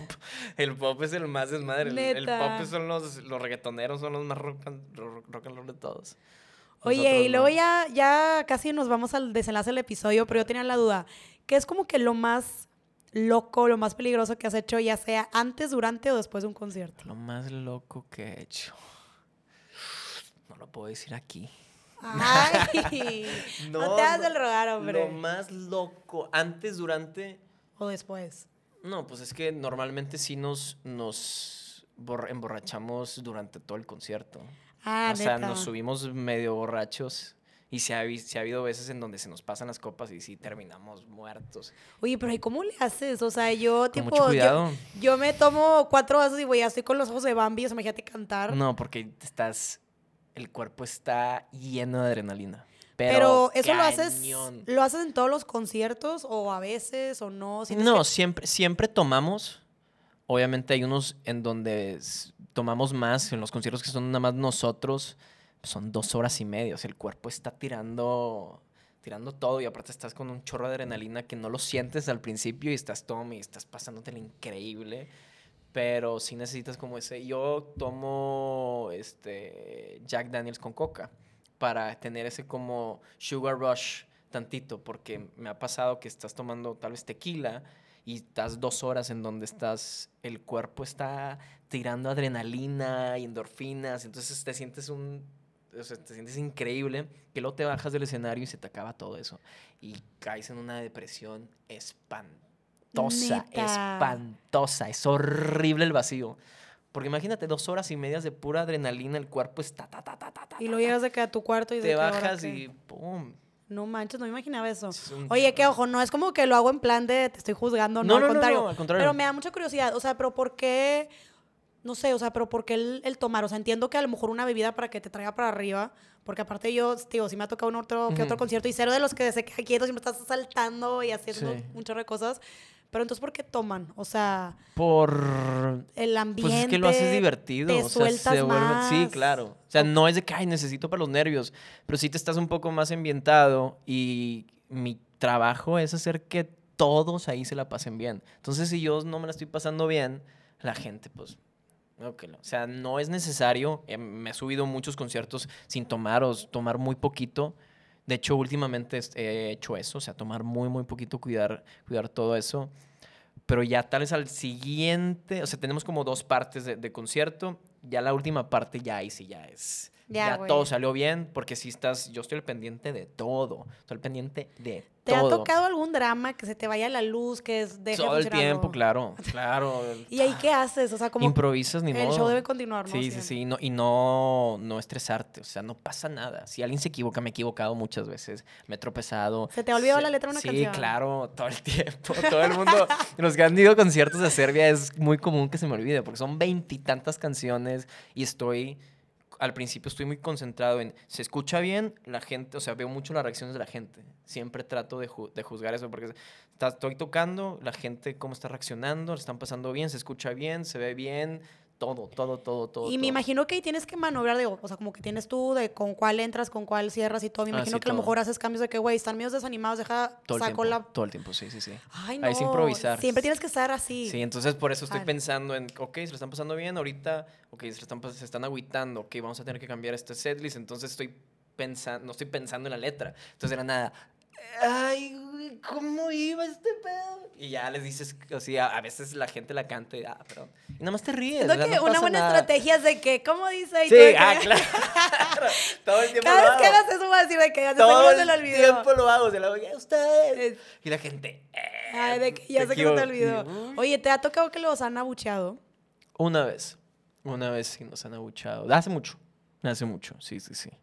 Pero. ¿Y qué se siente? O sea, X. No le tomaste nada. tanta importancia. No, no pasa nada. Porque sabíamos que no era nuestro público y entonces no pasa nada. O sea, siempre, siempre va a haber noches así. Pero ya gracias a Cuauhtémoc Blanco estamos... estamos Oye, ¿y luego te ha pasado algo loco de que no sé, de que una morra te aviente un bravo? o algo ah, así? claro, nos han aventado calzones, bras, Neta. todo. ¿Qué es lo más como bizarro que te han aventado? Pues un bra. Un bra grande. Muy grande. Y yo de que, gracias si lo pones y o te lo cuelgas aquí y ya. Sí, o sea, tú de que X te ríes. y Sí, eso. yo creo que el- siempre me aviento, siempre me aventé al público. Yo creo que lo más así loco que me ha pasado es que me han roto pantalones o me han de que rasguñado todo. ¡Ay, Sí, o sea, termino la espalda, porque también me quito la camisa, me encanta hacerla. Sí, le encanta hacerla hacer la de hacerla Pero a de ver. ¿cómo? A ver, o sea, explícame cómo que te han rasguñado. O sea, como tú te acercas de que hola y tipo No, las es que me aviento, o sea, el público me Ah, carga ah, y- ok, me llevan y ok. todo. Entonces todo el mundo me quiere, no, o sea que no lo hacen adrede, o sea, no, Sí, sí, sí. no los juzgo ni nada, pero pues sí me quieren agarrar, o mínimo toque a neto, pero pues un chorro y Oye, aparte, espérate, yo como que encontrando la lógica de, pero es que cómo se, cómo lo rasguñan y tú, pues es que me aviento, pues hijito, ¿cómo no te van Sí, a rasguñar? Sí, sí, pero está bien padre. ¿Y siempre lo haces? Cuando puedo, sí. Cuando veo... Siento que yo estaría, o sea, qué adrenalina, ¿no? Ah, qué está chido. increíble. Pero sí, a veces veo que, que tal vez no me pueden cargar o porque hay asientos o cosas así en donde... ¿Te has dado la madre de que no te cachen? No, no, no. Siempre veo, y por eso también digo que el público está... Fortachón, me Sí, aguanta. fortachón, o, o tal vez está muy arriba en la, la tarima, o, pero cuando está bien, cuando la, situ- la situación está para poder aventarme, me aviento. Pero, por ejemplo, la primera vez que te aventaste, ¿lo planeaste de que, güey, hoy me quiero aventar? ¿O estabas en pleno del concierto y dijiste, güey, lo voy a dar todo y me voy a aventar? Me forzaron a aventarme. ¿Quién te forzó? ¿El grupo? El, el pianista, eh, que es un músico invitado, Saberio, este, yo ya le había platicado de que, ay, sería con madre si me aventara. Entonces, al final, la última canción, llegó y me quitó la guitarra y me dice, te vas a aventar, cabrón. Y yo, fuck, ok. Y me aventé y fue lo mejor que Qué que divertido, siempre he querido hacer eso. De, Lo que sí es que he lastimado, lastimé a una, una chava la otra vez. de que un, un No, subí, o sea, salté y le caí exactamente a ella. Entonces, claro, o sea, no le pasó nada, nada más se, se lastimó tantito la muñeca, pero sí ya tengo más cuidado con eso. O sea, saber dónde está la gente que sí me puede cargar, porque imagínate, Ok. le cae una niña o un niño Sí, y no, no, ni no. me muero, me, me muero. O sea, yo no importa, yo me pego y no pasa nada, pero le caigo encima a un huerquillo y no. No, y luego te lo cobran, hermano. Sí, me lo cuidado. cobran como nuevo. Oye, y la verdad, yo creo que todos tenemos un gusto culposo. Sí. De la música, ¿cuál es tu gusto culposo? Dínoslo Eh, ya. ¿Taylor Swift es gusto culposo para mí? ¿No? ¿Te gusta Taylor Swift? Me gusta No Taylor te estoy Swift. juzgando, pero cero me esperaba que dijeras Taylor, Taylor Swift. Swift me gusta. Miranda, mi, Miranda, me, los de. Ay, Miranda no se me hace culposo. Es increíble. Bueno, es que no se me hace culposo a mí tampoco. Eh, Pero Mago espérate, de Oz. pero Taylor Swift, o sea, de que las viejitas o ahorita. Sí, y las, que- viejis- las viejitas. Ah, ok. Las viejitas. Yo de que te imaginé escuchando de que Shake It Off y yo. No, no, la de. ¿Cómo se llama la primera? De que Teardrops on my guitar y así, ok. ¿Cómo se llama la de la de I'm bored? La de la de Ah, sí, sí. Ta, ta, ta, I wear t-shirts. ¡Oh, Está con Me madre. sé de memoria, obviamente. Está sí, con sí. madre No me esa ¿Cómo se canción. llama? Pero sí, eso está muy bueno. Sí, sí, sí, sí. ¿Quién más? Ay, Mago de Oz no es culposo. No, Dios, me encanta. No, no sé quién más. Dime así algo que podía ser gusto culposo. De que, no sé, de que bachata o algo así. ¿Te gusta lo norteño o no? Eh, me- le, le agarré cariño. Tenía una exnovia que le encantaba. Le encantaba Aquí los dos norteño. conocimos gustos musicales por los exes. Y también fue de que lo empecé a escuchar y entendí, esto es una banda de rock solamente con diferentes in- instrumentos. Y estaba la, la- O sea, me gusta abarcar muchos géneros para aprender de ellos, porque el- yo veo las, las composiciones de los norteños y está increíble. O sea, si neta lo pones, si le quitas los instrumentos y lo pones una guitarra acústica, es una super canción. O sea, es una banda de rock, solamente con diferentes instrumentos. Es una canción de rock, solamente le pones tantito, o sea, este, distorsión y es, un- es rock. Oye, algo que, que la gente no sepa de ti. Mm, Bueno, ya, ya se supo que te gusta Taylor Swift. me ¿algo gusta? Taylor Swift, era, iba a ser futbolista. Oye, sí nos diste varios este, ¿Qué secretos aquí en el episodio. Eh, no soy mamón, mucha gente piensa que soy muy mamón. Eh, ¿Qué más? Algo que asuman de ti, que- pero que no es cierto. Además de que eres mamón. No sé tú qué asumiste, qué pensabas. Pues que odias el reggaetón y no me equivoqué. Mm, sí. Bueno, sí, claro, fuerte, que no te odio. Sí, no, no me gusta. No me gusta el reggaetón, pero lo entiendo. ¿Qué más? No sé, me gusta un talento escondido ahí, me gusta. ¿Sabes? En la isla del padre, las, las Ujú. tablitas que las avientas Ajá. y, y corres y te subes. Ok. Soy buenísimo en eso. Ese es, ese es otro de mis Otro talento tuyo que Sí, soy buenísimo porque llevo desde los ocho años haciendo eso y me encanta. Tengo mi tabla profesional, o sea, tengo una tablota Ah, profesional. le invertí de- demasiado dinero a esa. Bueno, de hace mucho, ya está toda fregada, pero estuve a punto así como competir en esos hay concursos en la isla del padre y estuve a punto, pero ya no podía. Ya lo dejaste. Oye, y ya para finalizar, ¿qué se viene para, para Serbia y qué se viene para, para Neto? Es- con Serbia estamos, ahorita de hecho vengo de junta, de, con Serbia estamos grabando el disco, bueno, terminando de grabar el disco, viene la gira y, y ya viene un disco bien padre, bien, bien padre. ¿Y para Neto? Y para Neto, el viernes, no sé cuándo va a salir esto, pero 8 de julio saco mi última canción Ok. del EP y, y ya, a ver qué más. Ok, oye, pues antes de, de terminar, ya medio te lo adelantamos, pero vamos a hacer una dinámica. Aquí el neto se trajo su guitarra y todo el pex. Yeah. Así que ahí te va. Yo te voy a decir unas palabras. Y tengo que hacer una canción. Ajá, huevo, tienes que improvisarlo. Venga. ¿Cómo quieres que sea la canción? No, no, literal, yo te digo las palabras, tú sabes. ¿Qué te inventas? Ok. Obviamente no van a ser palabras fáciles. ¡Ah! Ay, sí, no te lo voy a dejar fácil. A ver, ahí va. Ay, es como si hacer canciones es bien fácil, ¿no? No, ya sé, pero pues a ver, tú para que te diviertas. Ok, ex, zapato y pizza.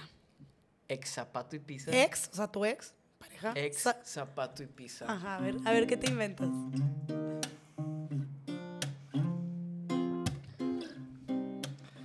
La madre.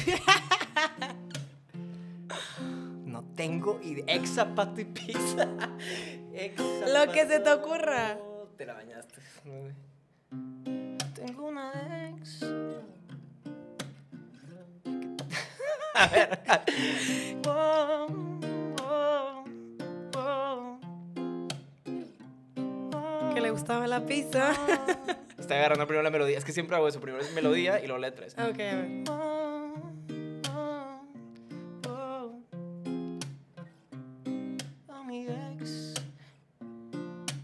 Gusta la pizza. Wow. A comer. A ver, siguiente. No, hombre, está cañón de juntar ese pedo. A ver, creo que esto está un poco más fácil. A ver, Malacopa, boda y mariachi. vamos a hacerlo.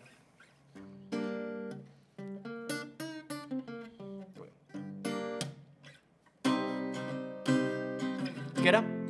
Malacopa, boda y mariachi.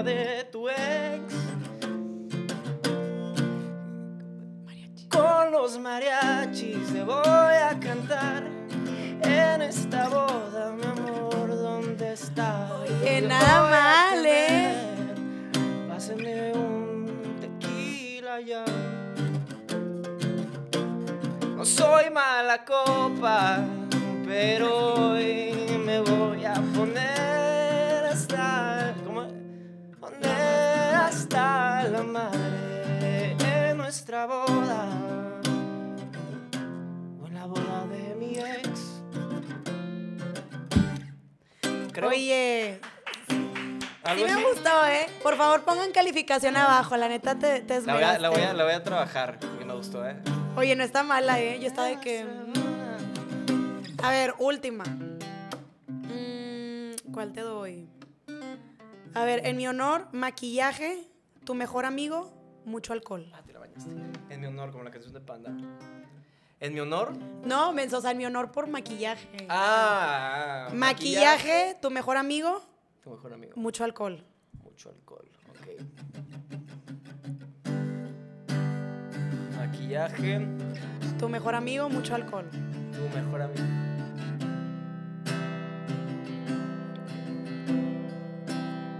Dejo que me pongas maquillaje, porque soy tu mejor amigo.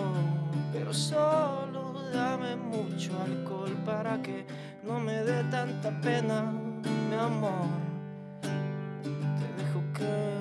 Como maqui, pongas maquillaje.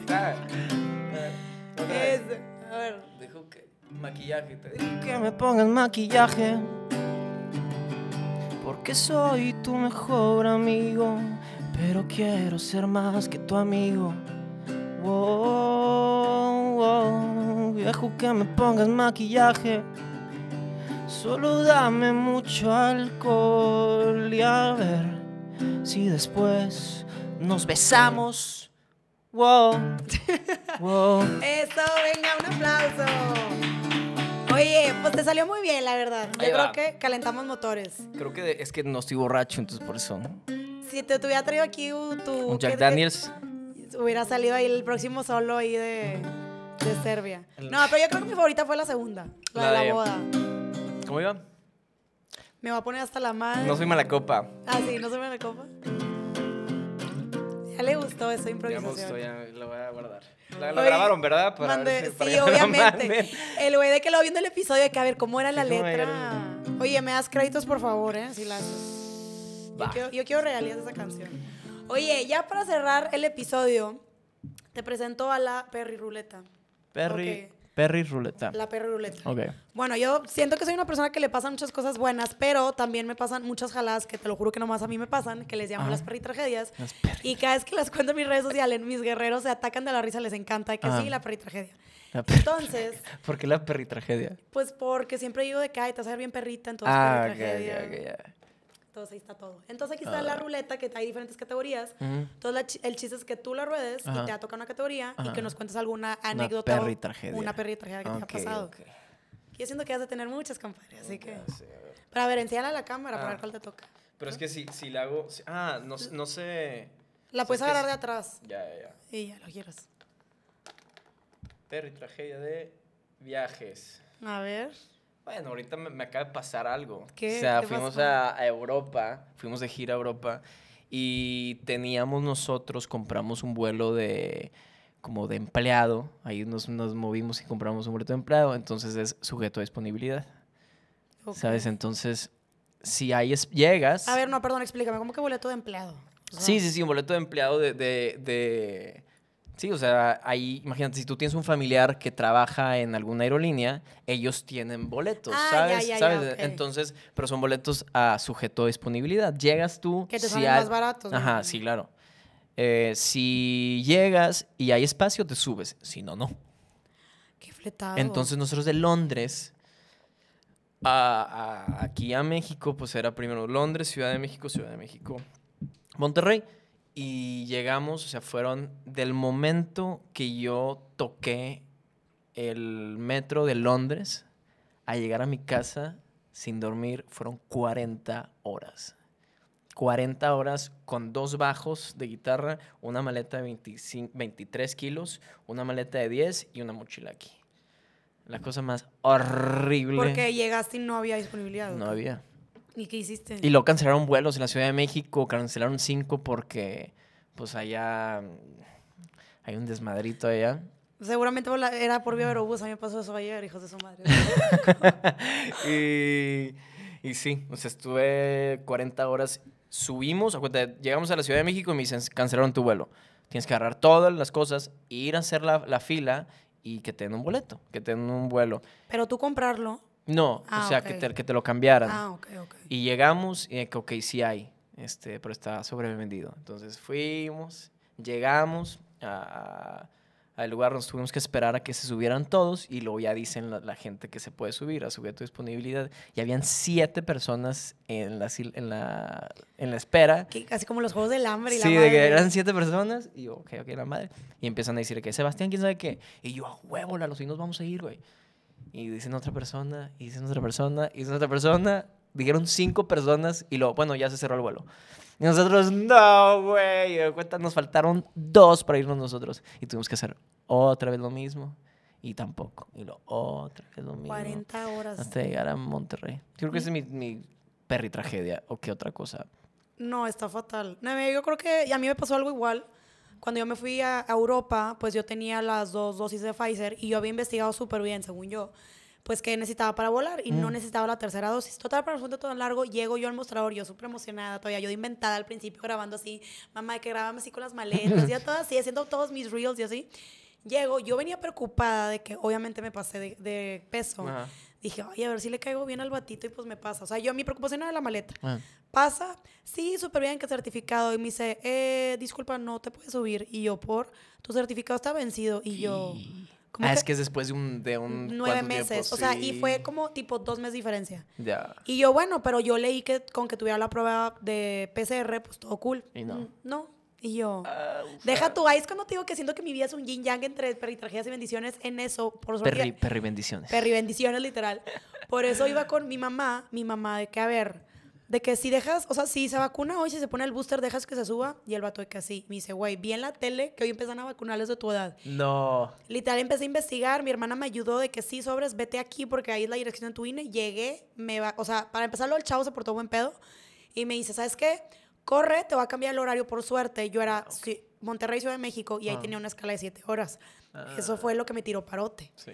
Y ya el vato de que, pues, güey, ve, vacúnate y regresa. Yo, tipo, en menos de una hora yo estaba de regreso. Yo llegué, deja tú, o sea, a mí me encanta el pedo. Y llegué así a la- al mostrador y yo, Aquí sí, está. se logró. Y todos de que me empezaron a aplaudir y así. Y el vato de que ya, morra, súbete. Con madre, eso está con madre. Que te No, dicho pero eso. esos cinco segundos cuando me dijo de que no, no te vas a subir. Ya Yo me pongo bien nervioso, por eso odio viajar por, por avión, odio. Prefiero irme en, a la Ciudad de México. Siempre que nos vamos de gira, Ajá. nos gusta irnos de, no, no por, por avión, porque también te cobran un chorro por los, por los instrumentos. Pero cuando fuimos al Vive Latino, nos fuimos en carro hasta la Ciudad de México. ¿Por? Porque nos encanta el pedo. No Oye, sé. no, estuvo, estuvo fatal. O sea, neta, fue una. Porque aparte son esos segundos de que, que güey, no te puedes subir. Y Se yo. te baja. tas- Oye, aparte, ahorita me identifiqué. ¿Cómo, No, yo fue que. Yo dije, ah, ¿cómo? Y yo, Sí. que, ok, tengo dos. O me pongo a llorar, que no creo que el vato me llorando me vaya a subir. Ujú. O reacciono y yo. Mamá, ¿qué hago? Es Mi mamá, peor güey, miedo. O sea, primero se fue esa, esa jalada de la vacuna. Ah. Ya llego. Yo también soy bien nerviosa por esas cosas. Oh, Dios. No sé si te ha pasado, pero no sé, estoy en la fila típico de, no sé, de migración. Y, güey, yo estoy segura que no soy una exconvicta, güey. No soy una asesina en serie y me pongo tan nerviosa. Pero horrible, pero espérate, güey. Estaba en la fila y yo, en eso pasan y yo, iba entrando a París y yo, puta, puta, de que estoy nerviosa. Y yo, tipo, checando que mi pasaporte no está vencido. No tengo todo bien. drogas, ¿verdad? Sí, de pero que todo bien, de que no no, trae, no trae una drogas. navaja, así todo. Y en eso, yo iba por trabajo primero a Barcelona con una marca y luego ya me quedé, pues, de que viajando Ah, sí, por vi que gusto. fuiste, qué padre, sí. Ajá. Pero pues con la marca, es una marca con la que ya he trabajado muchas veces, pues no es como que había un contrato de Florencia, nada. Y yo dije, güey, donde me pregunten a qué viniste, ¿qué digo? De que digo que vine por trabajo o digo que vine por gusto, pero luego cuando me pregunten que qué trabajo, pues voy a decirles, pues hago TikToks, entonces me- no me van a creer. Y tipo, yo estaba toda nerviosa. Y yo, por te bueno, pues yo estoy verificada en TikTok, cualquier cosa, pues la palomita sí. azul habla. Y yo de que voy aquí. Llegué y, este, ¿cuándo te vas? No, pues tal fecha, ok, pásale. Y yo, Sí, nada. A mí me pasó, fui a España y luego en Inglaterra nos dijeron y nos lo hicieron de... ¿Te hacen de- pex por ser músico y entrar por Sí, eso? porque, a ver, porque también tienes que tener contrato. Y yo pues ir con la guitarra y todo y que... ¿Qué haces aquí? Que no, ¿cuánto tiempo te quedas? Dos semanas. ¿Por qué? No, voy a tocar en el, en el Isle of Wight. Me dice, a ver, no, primero dicen de que, ¿a qué te dedicas? Y yo, soy músico. Me dice, ¿cómo pagaste el vuelo acá? Ay, güey. Y yo, pues porque soy muy bueno, cabrón. y ya nos que nos contrataron y como que no me creían, no me creían. Y ya le enseñé el video de, del festival y fue que, ah, qué padre. Y aparte era cuando me había rapado, peor. Tenía Ajá. el pelo blanco en el video y me rapé. Sí, no, me no dabas al mejor perfil. Este ¿no? eres tú, güey. Y yo sí soy, ya le enseñé. Y ya me dejó, pero me pongo bien nervioso. O sea, a mí se me pone la, la, la boca seca, seca, seca. Y empezó. Pensarías que soy muy, muy seguro, pero no, hombre, odio, odio los aeropuertos. Bueno, pues ya vi por qué te echaste las 10 horas a Ciudad de México. Sí, dije, no hay pedo, ya. O sea, ya, ya estoy aquí en la Ciudad de México ya, porque estuvimos a punto de no subirnos del de Londres. Y en el de Londres sí hubiera sido un desmadre, porque no teníamos un centavo ahora sí. Oye, y luego los instrumentos que no te da miedo que se maltraten, te los llevas contigo. Llevo un... Como una caja especial. Sí, ¿o sí, sí. Y lo, lo mandan abajo, pero a veces nos llevamos eh, como de mochilitas. Y eso sí se tiene que ir arriba. Si se van abajo, lo rompen. Obviamente. Ya nos ha pasado. Ok.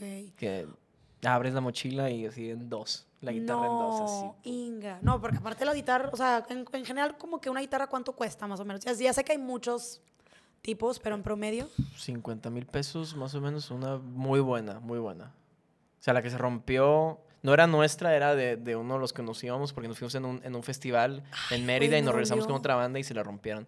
Y Creo que esa sí costaba como 54. ¡A la madre! Sí, son caras esas, las guitarras. Ay, no, pues sí, cuídalas como al bebé, o sea, cómprale su asiento, Sí, no y sé. sí nos iban a decir una vez de que no, estas tienen que ir abajo. Y yo, no hay manera, güey. O sea, no hay manera que esto se vaya.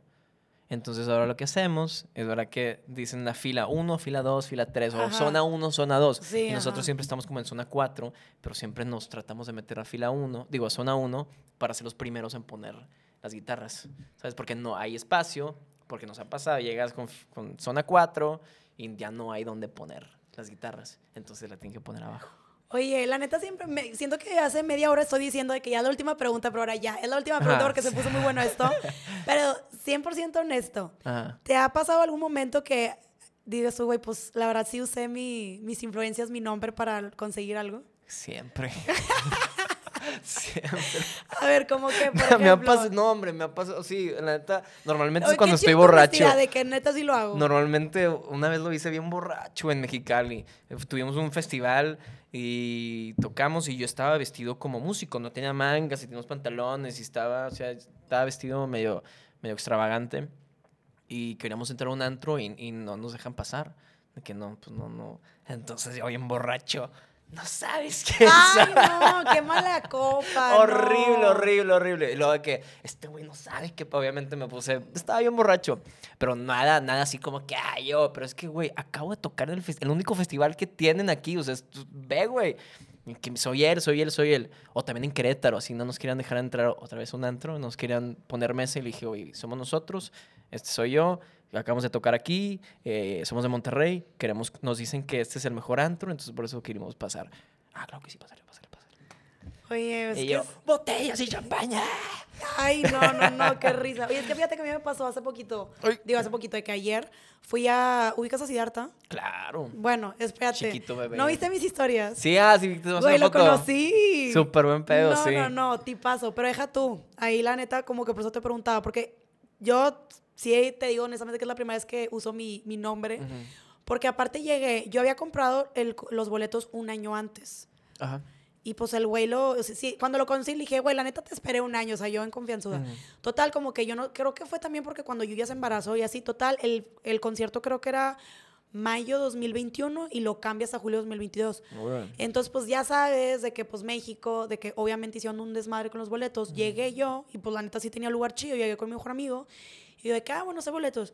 Y, mi, y en eso veo tipo dos personitas sentadas en mis asientos y yo... Y la chava, la verdad, súper linda. Y fue que, a ver, no, a lo mejor se confundieron. Y ella de que, disculpe, señor, ¿puedo ver sus boletos? ¿Qué fila tiene? No, pues que K2, K3. Y yo, y me dice el chava, ¿cuándo compraste los boletos? Y yo, pues, güey, el año pasado. Y me hizo cara así como que, pues, hermana, ya, Cambiaron. ya, ajá, hicieron un desmadre. Y yo, y yo, ¿de qué puta qué hago? O sea, neta, yo, tipo, en ese concierto me la pasé llorando, ¿no? Tipo, neta, yo me moría por ese concierto. Dije, güey, yo no me voy a quedar en la pinche escalera. y en eso, tipo, volteo y mi mejor amigo me hace, de que, güey, haz tu jale, hermana. Y yo, Do you? y le dije a la chava, oye, la neta me da mucha pena, nunca hago esto. Pero le enseñé mi cuenta de TikTok y la chava, ok, ok, espérame, deja ver qué puedo hacer. Y Era ya. como organizadora de. Ajá, Ah, tipo de la que te da los asientos. Y me dice, ya, por aquí, de que hay dos, eh, dos asientos vacíos. Y resultado que eran mejores lugares, pero porque random, dos personas no fueron ahí. Sí, uy. Y yo, pues bueno. Es que vio tus números y fue que en la madre esta chava subió un de que las personas de aquí tienen un desmadre. Y, hacer, y le dije, bueno, digo, pues, ya no sé, sé. pero es lo primero que, que piensan ellos de que nos va a quemar, Madre, nos va a quemar horrible. Pero no, qué bueno que se. sí, tenía ¿cómo que lo hacerlo, sentí Es bien lindo. Siddhartha. Lo conocimos la otra vez en, en Pachuca y bien lindo. Neta, súper tipazo, la verdad. Me También, también llegué así súper borracho. Bueno, no tan borracho, pero sí está, ¿sabes? Cuando ya estás en la, la etapa de. Pero seguridad. ¿También fuiste como yo y te colaste o tú No, tú invitado? tocamos, tocamos en el mismo festival, pero... Y el de que, no, güey, a mí sí me invitaron. No, sí, tocamos en el festival en el mismo que él, que él pero pues estaba en su camerino. Llegué, que "Eh, sí, hola, este, soy ser, el, de- el güey de Serbia, de que... ¿Quién? Ah, ¿Quién, ¿Quién eres? Ajá. No, ya platicamos y, y todo muy bien. Oye, los patas, tú, o sea, yo digo, ya sé que mi nombre de seguidores es muy peculiar, pero yo grabé el video y le dije, oye, le puedes mandar unos saludos a mis guerreros. Obviamente no le dije guerreros para norte porque dije, ya estaba morra que le dije, le puedes mandar un saludo a mis guerreros. Y el video está chistoso porque el vato dice, ¿a quién? Y yo, a mis seguidores, tipo a los guerreros. Y se queda así de que en viaje a Australia, que bueno, muchas gracias por venir, que no sé qué, pero me dio un chorro de risa y todo, de que, güey, la neta te escogiste el nombre más random de, de audiencia, pero sí, muy cool el batito. Sí, muy lindo, muy lindo. Oye, pues de todo, sí, de que Saludos, siento Siddhartha. que si Siddhartha ve mis historias o ve esto va a ser de que, bueno, me voy a contratar más seguridad. Sí. Sí. Pero no, no, nadie fue herido en esa, en esa experiencia. Qué bueno. Pero bueno, Neto, muchas gracias por venir. La verdad estuvo Encantado. súper cool. O sea, la neta, como que en- en el, el objetivo de mi podcast siempre es como pensar un poco fuera de la caja, tener Claro. temas diferentes. Y dije, güey, creo que sería cool tener, pues, tenerte aquí, que nos platiques todo el tema del rock, cómo fue el crecimiento.